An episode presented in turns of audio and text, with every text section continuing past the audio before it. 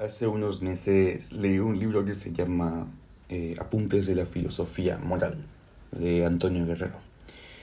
Y me escribiendo y pensando mucho sobre esto, decidí hacer un análisis medio profundo sobre la ética en la filosofía, eh, arrancando con los presupuestos del Génesis, Apuntes de Filosofía Moral. Esto hace un recorrido histórico por la filosofía clásica y contemporánea, estableciendo los pilares básicos de la filosofía moral. Nadie dudará del significado que tienen para sí mismo el bien y el mal, aplicado a su propio contexto, como fruto de sus experiencias y conocimiento. No obstante, es mucho más difícil establecer el sentido del bien y del mal cuando se trata de los demás, y cómo esa apreciación siempre para nosotros supuesta representa gran parte de nuestras relaciones sociales. En ese trance, la pluralidad de significados posibles contingentes se dibuja el marco moral donde se produce la vida del ser humano y donde más tarde o más temprano aparece una reflexión aún mayor sobre qué son el bien y el mal, de una forma más atemporal y genérica. Cuando eso se produce, utilizamos otros términos como moral, ética o filosofía moral. Habida cuenta de la necesidad del ser humano de saber cuál es el bien y el mal definitivo, si es que eso es posible, surge la necesidad previa de establecer con mucha claridad el problema de esa definición. Cuando se habla de la filosofía moral, por ejemplo, también se alude a ética, son ambos conceptos análogos la moral significa otra cosa. Sin embargo, si la ética es la reflexión sobre lo que es bueno y lo malo, la moral supone las normas sociales y los valores posteriores a ese análisis científico.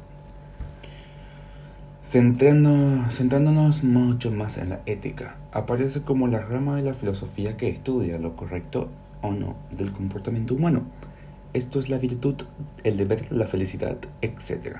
En realidad, la ética tiene como centro de atención las acciones humanas y las características de las mismas. Por eso existen muchas digresiones sobre la relación entre libertad y felicidad, entre libertad y justicia, foco de diferentes planteamientos éticos, de donde resulta el concepto de dignidad y otros como el de responsabilidad, e incluso el bien común.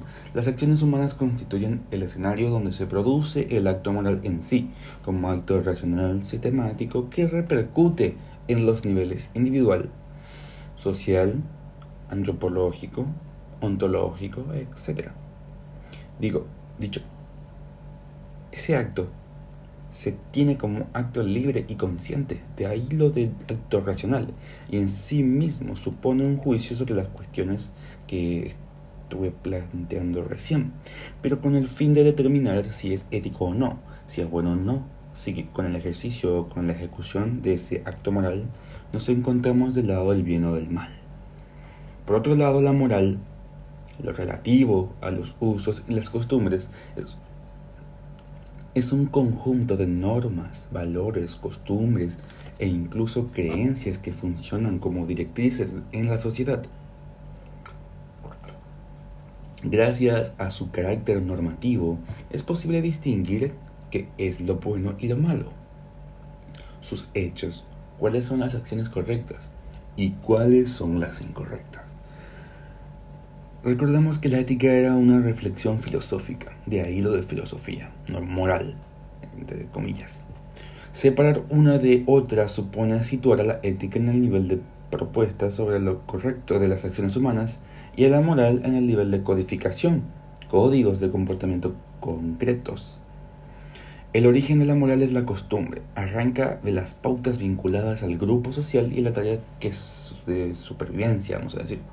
Desde ahí los códigos de comportamiento han ido evolucionando y necesitando de la razón y el entendimiento como nueva fuente de esa moral. En ese sentido hablamos de filosofía moral ética. Ahora podemos seguir que la ética siempre será una actividad teórica y la moral una práctica, más conectada a la acción es curioso cómo Aristóteles distinguió entre virtudes éticas, encaminadas hacia la consecución de un fin y orientadas al terreno de la práctica, y las virtudes dianoéticas puramente intelectuales. ¿Cuál es el papel de la cultura en todo esto? No, cuando se mantiene un comportamiento moral no, no suele pensarse en principio en estos conceptos. Por lo general actuamos de manera muy intuitiva y emocional, a menos de establecer una reflexión posterior al respecto. Encima, gran parte de nuestro comportamiento está determinado por la cultura en la que estamos viviendo. En el caso concreto del bien y del mal, existe una vinculación plena con la cultura, no solamente con la religión cristiana de la, de la que formamos parte. Tales conceptos vienen del Génesis, del Antiguo Testamento. En el jardín del Edén había dos árboles. Uno era el árbol del conocimiento del bien y del mal, y el otro el árbol de la vida. Ya sabemos la mitología. Yahvé prohibió comer del árbol del conocimiento en un extremo del jardín, estándole la vida en el centro. Cuando apareció la serpiente, tentó a la mujer y al comer la manzana ambos fueron conscientes de su desnudez y sintieron vergüenza. Al mismo tiempo Yahvé les expulsa del jardín perdiendo con ello la inmortalidad proporcionada por los frutos del árbol de la vida, del que sí podían comer. De esta experiencia mitológica podemos deducir dos cosas. Comer del árbol del conocimiento les dio, a pesar de ser expulsados, la sabiduría para discernir lo bueno y lo malo. Al sentir vergüenza de la desnudez, estableciendo así un comportamiento moral, en ese sentido el árbol del conocimiento es el árbol de la dualidad, de donde resultan el bien y el mal. Sin embargo, el árbol de la vida es el árbol de la unidad. Con el árbol del conocimiento se produjo la caída del hombre a través del pecado original. Sí. Pero también se produjo el surgimiento de la cultura de la moral y la aceptación del carácter inconformista del ser humano. La ambición del hombre es clara, decidir por sí mismo, con su propio criterio de lo bueno y lo malo. Ante el deber o mandato externo, al desobedecer Eva demuestra capacidad de discernimiento. Elige sus propias creencias y doctrinas bajo el privilegio de poder elegir. En términos religiosos estaríamos en un caso de libre albedrío y en términos filosóficos en uno de libertad individual. Ese fue el arranque de la moral en nuestra cultura, en donde siempre extraemos referencias sobre el bien y el mal hasta llegar a lo justo y lo injusto. Pero esa idea de base se ha ido modulando a lo largo de la historia, y tal modulación ha sido de orden conceptual. Para desarrollar esta idea es justo aclarar que, si bien es cierto que la ética surgió en diferentes culturas, fue en la occidental donde la disciplina adquirió talante filosófico, siendo Aristóteles el iniciador formal con sus ideas sobre las virtudes. Antes hubo más filósofos, aunque no trataron formalmente la disciplina amén de sus reflexiones. Sócrates trató la ética individual, Platón la idea del bien y el elenco de presocráticos al mismo tiempo. Tras Aristóteles, el cristianismo fundió con el neoplatonismo, llevó la idea del bien y el mal, el árbol del conocimiento y la teoría de las virtudes platónicas al mundo que hoy conocemos. A partir del Renacimiento y hasta el siglo XVIII, surgieron muchas modulaciones nuevas. En lugar de primarse el deber anclado en la tradición y en los dogmas religiosos, comenzó a darse importancia al deber subjetivo, basado en la razón como única arma para creación moral. Manuel Kant formuló un deber desde la libertad individual y el elenco frente al determinismo de la naturaleza. Desde ahí surgieron teorías sobre cuál era la naturaleza ética humana, como los de Hobbes, Rousseau, los utilitaristas y muchos más. En España, por ejemplo, existe una gran tradición ética desde Séneca hasta la actualidad. Son muchos los éticos aparecidos en ese país. Acortando la cronología, voy a terminar con José Luis Araguren y su idea de la ética de la responsabilidad.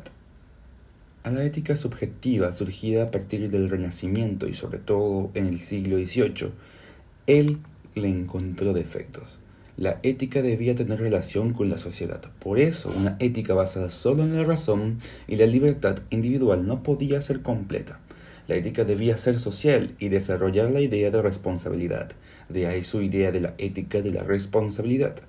Esta consideración llevaba implícita otra, el estado de justicia, donde el ente público se implicará moralmente con sus ciudadanos a través de una moral aplicada y garantizará el bien común.